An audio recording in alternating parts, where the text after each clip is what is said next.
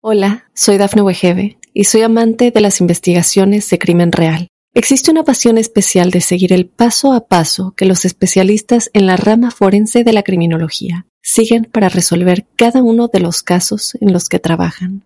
Si tú, como yo, eres una de las personas que encuentran fascinante escuchar este tipo de investigaciones, te invito a escuchar el podcast Trazos Criminales con la experta en perfilación criminal, Laura Quiñones Orquiza en tu plataforma de audio favorita.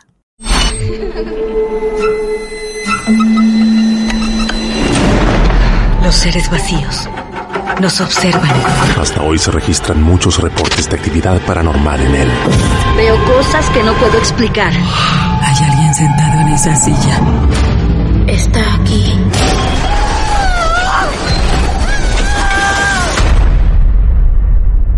Solo quiero salir de aquí. Misterio está fundamentado en el silencio. Pero ya es hora de hablarlo entre todos. Esto es... Hay alguien en la casa.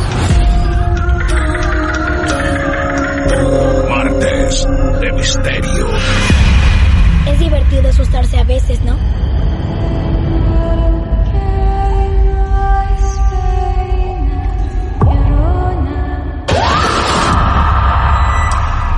¿Quieres hablar con alguna de nosotras?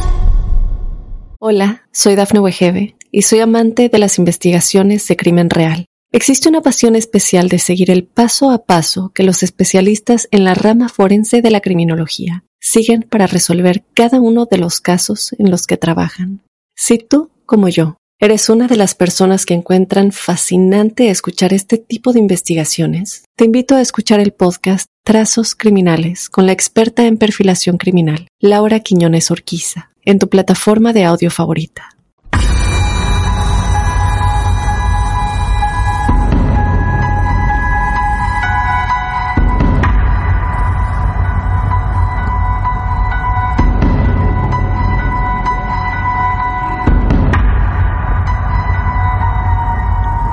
Qué bueno que cada martes tengamos una historia real para traerte a estos martes de misterio. Qué bueno que se sigan sumando. Qué bueno que confíen en nosotros. Ustedes saben que acá los escuchamos a todos seriamente.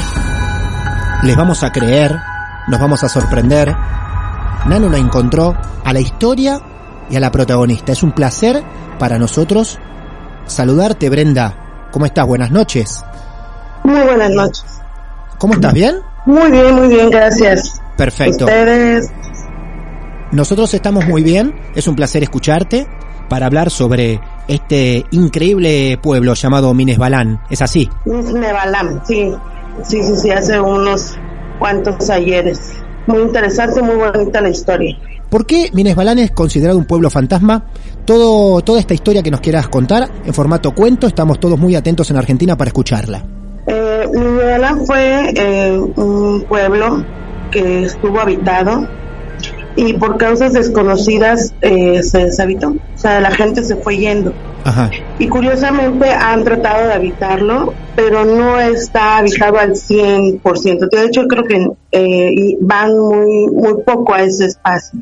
Ajá. Entonces la gente, se, por mucho que fueran a, a habitarlo, se iban.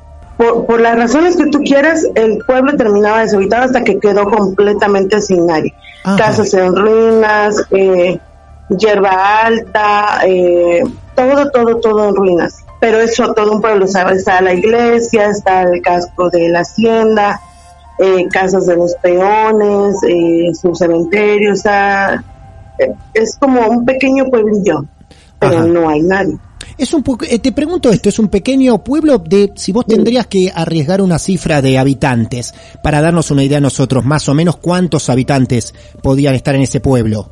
Wow, es que es un pueblo muy, muy antiguo, no creo que pasaran de, de 500, ¿eh? 500, ajá, bueno, bien. Sí, sí, sí, porque eran pueblos que estaban en la época de, de, de 1900 y entre el- eh, finales de 1800 y principios de 1900. Ajá. Entonces era, eh, estaba el casicasco aquí en, en, en Yucatán, a todo lo que daba Sí. en su época en Mequenera, Ujú. y entonces eh, pues eran puros peones los que habían y había hay muy pocas casas de hecho más al fondo del pueblo mucho más al fondo de lo que es Minadala hay un hotel pero no hay casas no hay propietarios y como es tan tan virgen el lugar ya se volvió tan virgen que la fauna ahí es un poco agresiva estamos hablando de tarántulas Ah, eh, bueno. Vos. coralillos, cascabeles, eh, de repente venados, o sea, es una fauna bastante silvestre. Brenda, vos recién nos decías acertadamente que el pueblo se vaciaba, se iba la gente. Intentaban volver a habitarlo y la gente se volvía a ir. ¿Vos sos una de las personas o la persona que ha descubierto el por qué la gente abandonaba, el- abandonaba el pueblo? ¿Es así? Eh, yo pertenezco a un grupo de investigadores paranormales. Los que organizaban las expediciones, Sí. por lo general me llevan, me llevan a ciegas, ¿eh? no me dicen nada del lugar. Ah, mira vos. Sí. Para empezar, desde que veníamos, íbamos en carretera, porque va de lo que es la capital de Yucatán, Mérida, Sí. ya desde que salimos de Mérida yo me sentía muy inquieta, muy mal y, y le decía a mi compañero, no, me están llevando y debieron de haberme dicho porque nos vamos a enfrentar a algo muy feo. ¿Qué te imaginas tú? Le digo, no sé, pero es total oscuridad, no me gusta cómo está. Mm, llegamos y lo primero que, que lo primero que me recibe es un ente, un demonio, dicho en palabras coloquiales, un demonio. Ajá. Entonces el, el ente, a- así como a un centímetro de mi cara, me gritó, ¿qué hacen aquí? Lárguense. No. Es- No, y- Dios mío. Y, y lo veía horrible, o sea, feo. Sí, sí. Y hasta su aliento lo sentía así como eh, en olor a azufre. Azufre. Horrible. Claro. Entonces yo les dije a mis compañeros, no debieron de haber venido así, debimos de haber hecho el ritual antes de, de entrar. Yo tengo un ritual personal Ajá. antes de entrar a cualquier lugar y no se separen. Esto no va a ser una investigación como la que hemos hecho tan tranquila y tan buena. Brenda, parapsicóloga, la llevaron a, a un pueblo donde todos se sorprendían por qué se vaciaba, por qué la gente huía de ese pueblo y nunca se volvía a poblar. Y ahí va a ingresar al pueblo. Vamos todos, imaginariamente, a ingresar al pueblo. Estamos ahí recibiendo este pueblo a través de tu relato. ¿Y cómo sigue esto, Brenda? Bueno, la, el- ellos, tenemos un grupo que trabajamos bastante serio, me gusta trabajar serio, Sí. Entonces ellos atienden siempre las, las órdenes que yo doy, las indicaciones. Bien. Y la indicación fue no estar solos, o sea, no mm, estar en grupos o en- de a dos, pero nunca solos. Ok. eh, porque a veces esto, estos, estos pequeños demonitos, les digo, eh, de repente pueden causar eh, posesiones o, o hacen bromas bastante feas, pesadas y muy impactantes. Entonces, eh, ahí mismo eh, quise hacer la, el ritual, que es una oración, Ajá. nos tomamos de la mano, empezamos a rezar y yo les dije, eh, por favor, alguien que tome foto en medio. Y cuando tomaron la foto, salió una mujer altísima. Una mujer altísima. Ajá. Por- y yo, yo la estaba viendo. Entonces yo le decía, quiero, necesito que alguien tome foto, le digo, porque hay una mujer aquí. Y está justo en medio de nosotros, observándonos. Ya de ahí, pues em, vamos a recorrer, les, les decía, ese fue el primer recorrido, ¿eh? porque Sí. fueron varios. Ah, volviste. Ya no vos. fue, Claro. Sí, eh, fui de día, de noche, en mediodía, en la tarde. Me causó mucha, este, mucha curiosidad, eh, mucha, pues, eh, eh, lo que traemos innato los investigadores, queremos saber. Claro, lógico. Entonces, entonces eh, eh, empezamos y yo les des- era un, imagínate el escenario, no hay aire, eh, los árboles están parados, no hay luz porque es un pueblo fantasma, Claro. está totalmente oscuro, más que las lámparas que nosotros llevamos. No tardamos mucho tiempo porque en la primera expedición, porque es, es, es tanta la energía negativa que hay que se chuparon las, las, se, se comieron la energía de las lámparas. y de los celulares. De hecho, cuando queríamos salir, los carros casi no arrancaban. No. Estos, estas, estos, estos seres se, se alimentan de energía. Pero a mí algo me llamó la atención. Eh, yo soy algo, digamos, empática, le llaman empáticos porque por alguna razón voy sintiendo lo que siente la otra persona, Ajá. incluso a distancia. Bien. Y, y entonces sentía miedo, pero no era mi miedo. Yo no soy miedosa. Y dice, bueno, ¿y de quién es ese miedo? ¿De dónde es ese miedo? Y fue curioso porque la respuesta me llegó inmediatamente. Veíamos un, un columpio, bueno, aquí le llaman columpio, son de esas sillitas que se van moviendo en los parques Sí. con, con cadena. Sí. Y entonces se empieza, a se empieza a mover de adelante para atrás y no había aire. Claro. Y es imposible que se moviera con tanta facilidad porque están oxidados. Claro. Y entonces eso no- nos llamaba la atención. Había ventanas que se abrían y se cerraban. Claro. O sea, hay mucha energía, todo el mundo está corriendo detrás de nosotros. Aquí ha muerto mucha gente, digo, pero lo que a mí me llama la atención, siento que aquí eh, han hecho ritos satánicos. No. Escucho, escucho y veo eh, ritos satánicos, le digo, o, o reuniones o gente rezando, pero no rezando ahora sí que. Y yo y sentía eso. Te lo dije, ¿saben? Le digo, nos tenemos que ir porque yo en ese momento me, saturé de información. Y necesitamos irnos ya. Llegando a lo que es a la carretera federal de eh, para irse a progreso, los carros empezaron como que a fallar.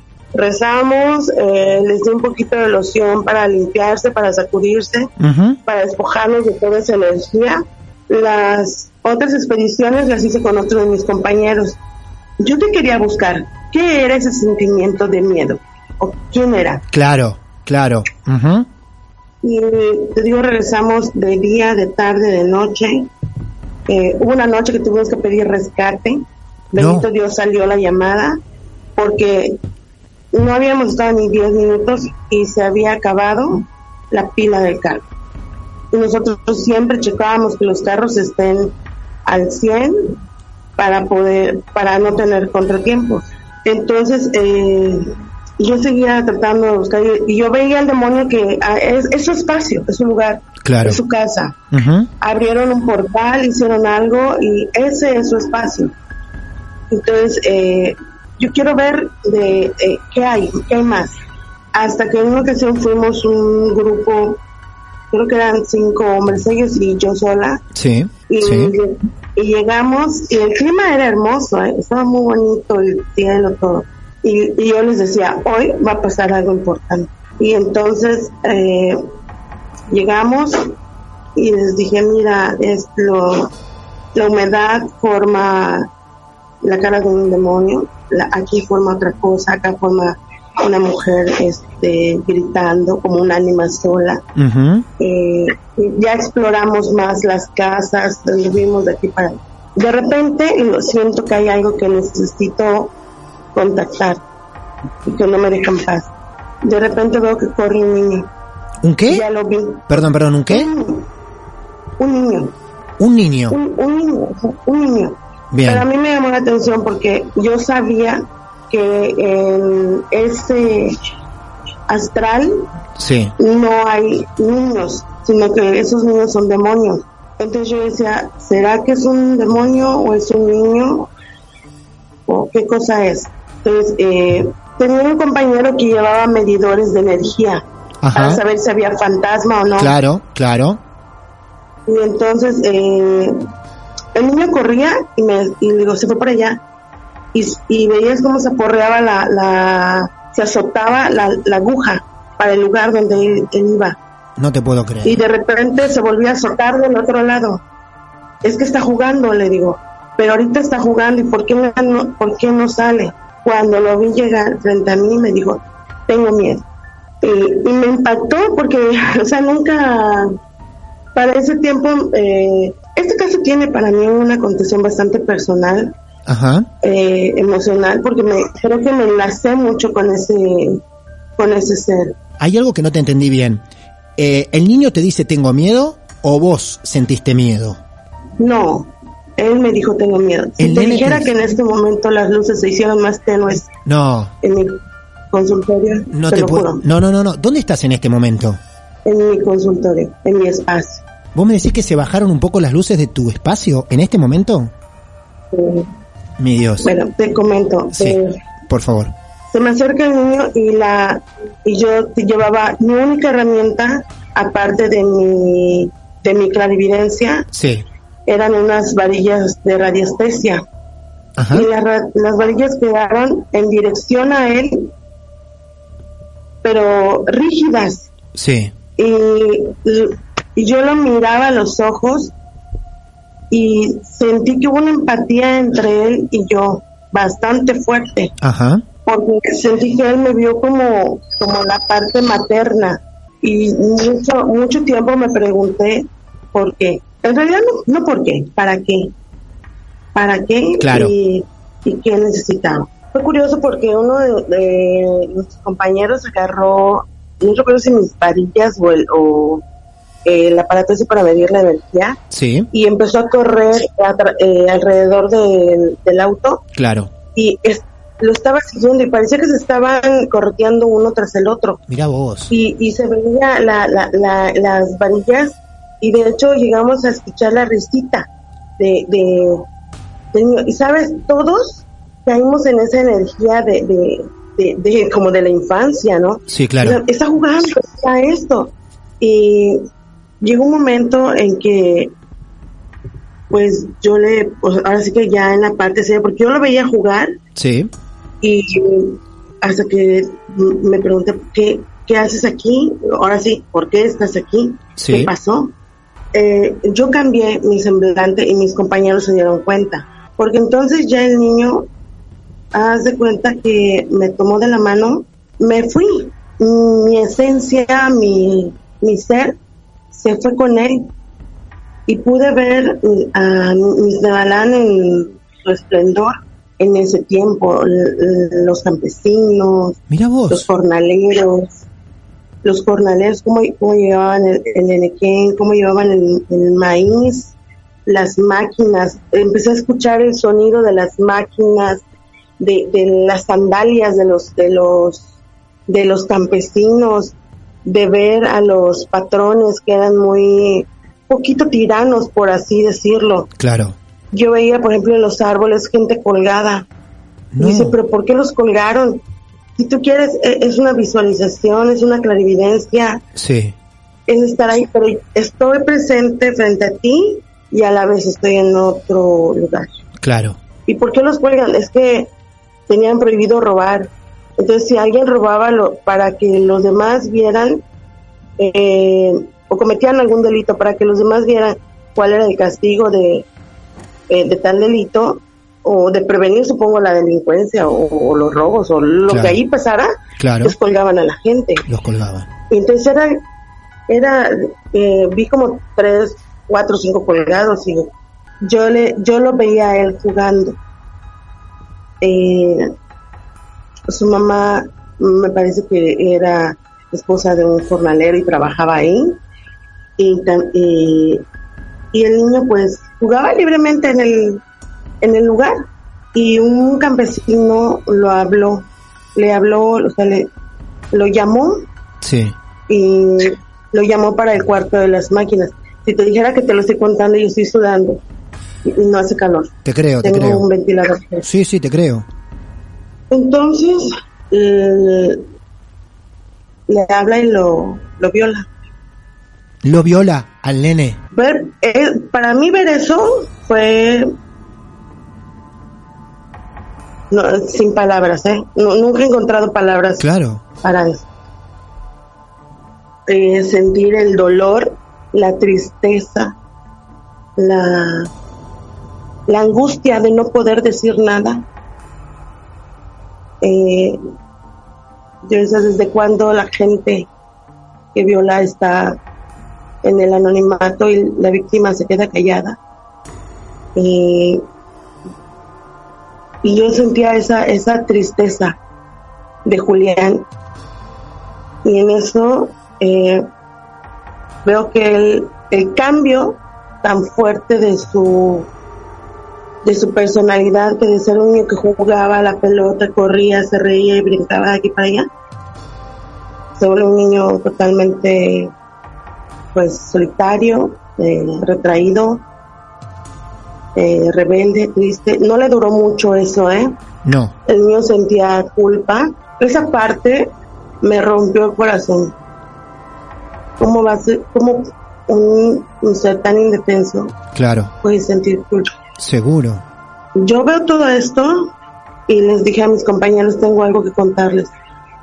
Porque luego, luego también eh, me muestra el árbol donde él se colgó. Se col- Curiosamente, sí, él se colgó por la Julián culpa. se Él cuelga él mismo, se cuelga del árbol, él. Sí. Y, pero ¿por qué, te, ¿Por qué te mataste? ¿Por qué te colgas? Culpa, por no poder decirle a la mamá qué pasaba. Claro.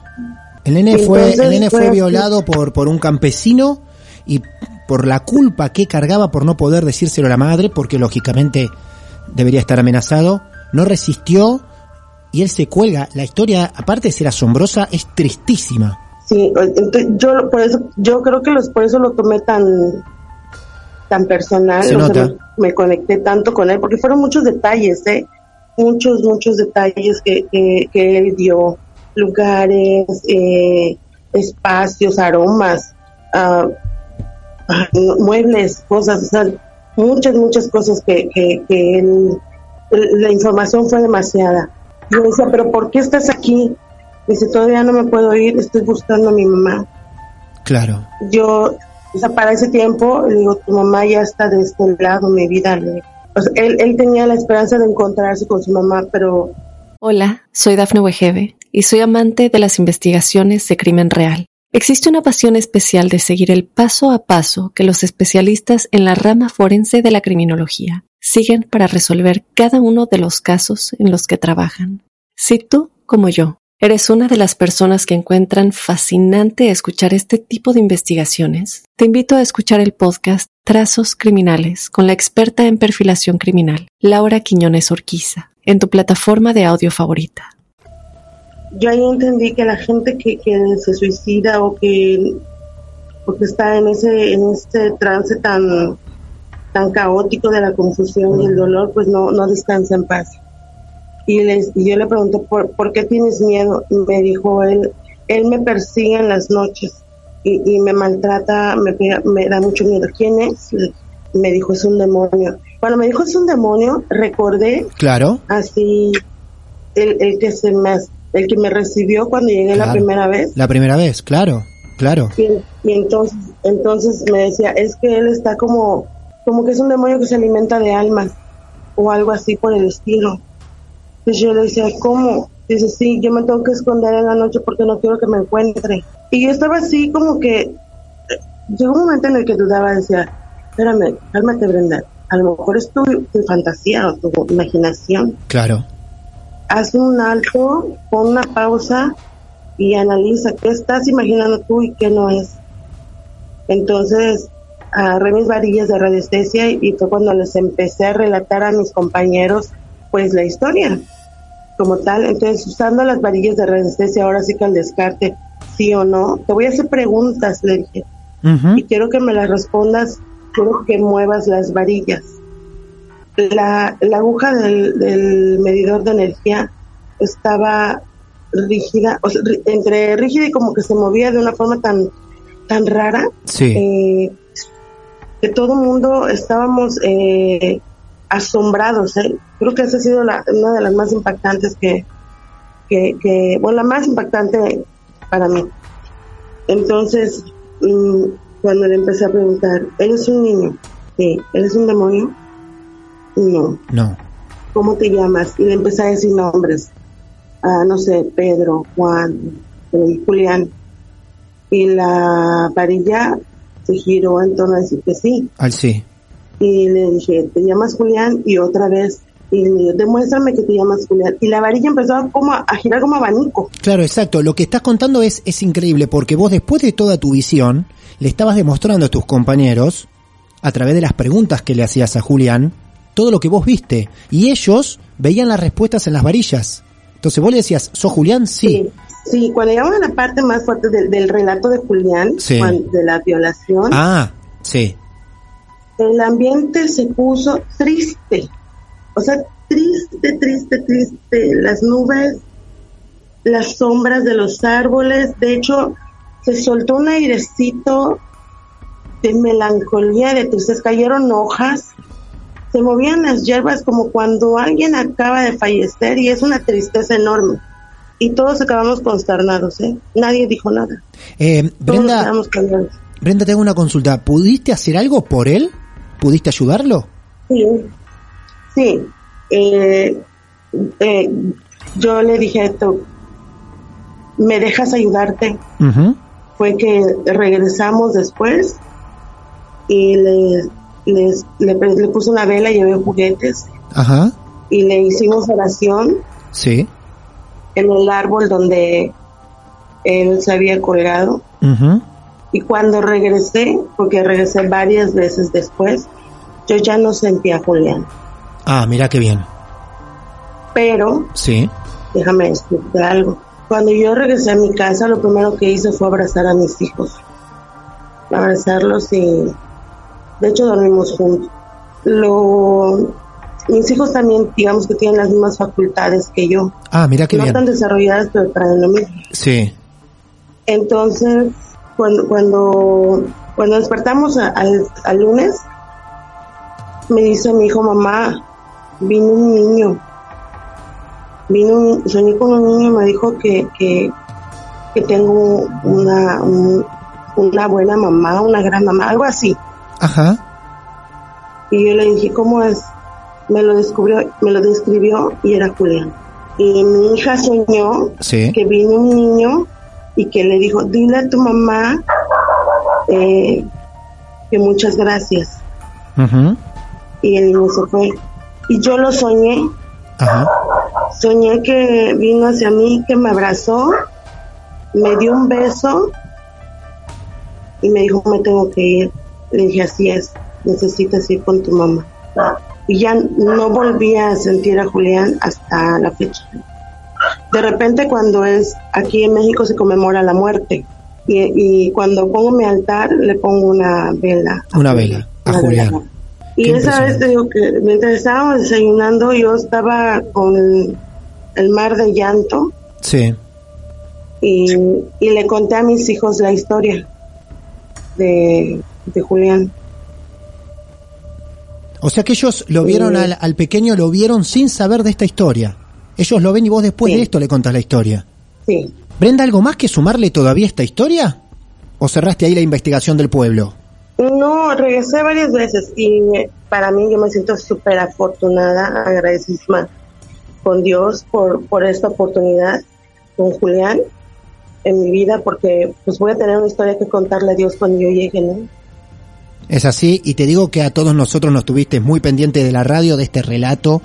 Tratamos de no interrumpir demasiado porque cada cosa que aportabas sonaba sorprendente, increíble y aparte sentido. Y se los agradezco mucho porque sí, hay que tenerle mucho respeto. Fíjate, Claro. un dato muy importante que ah, en lo personal me ocurrió el primer día que fuimos, Sí.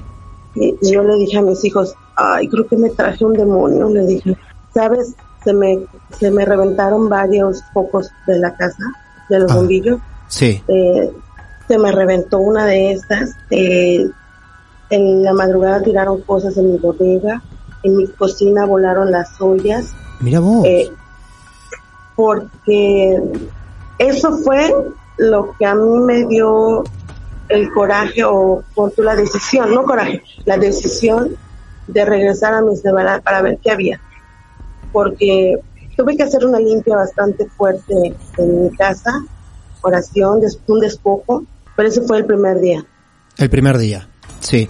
Para los que lo estén buscando es Miss Nevalam, termina con M.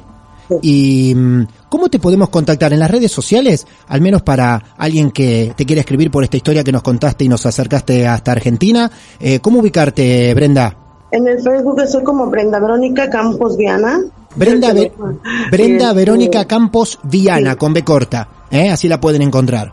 A lo mejor nos tapamos en Argentina. ¡Epa! Bueno, guarda. bueno, serás recontra bienvenida. Si andás por aquí, nos avisás y serás invitada honorífica en los martes de misterio. Te agradecemos mucho. Bonita noche, descansen, bendiciones. Muy bien, muchas gracias. Ahí estaba Brenda. Bonitas noches. Después de esto que acabamos de escuchar, no sé cuántos tendrán bonitas noches. A veces es bueno tener miedo. Martes de Misterio. Hola, soy Dafne Wegebe y soy amante de las investigaciones de crimen real. Existe una pasión especial de seguir el paso a paso que los especialistas en la rama forense de la criminología siguen para resolver cada uno de los casos en los que trabajan. Si tú, como yo, eres una de las personas que encuentran fascinante escuchar este tipo de investigaciones, te invito a escuchar el podcast Trazos Criminales con la experta en perfilación criminal, Laura Quiñones Orquiza, en tu plataforma de audio favorita.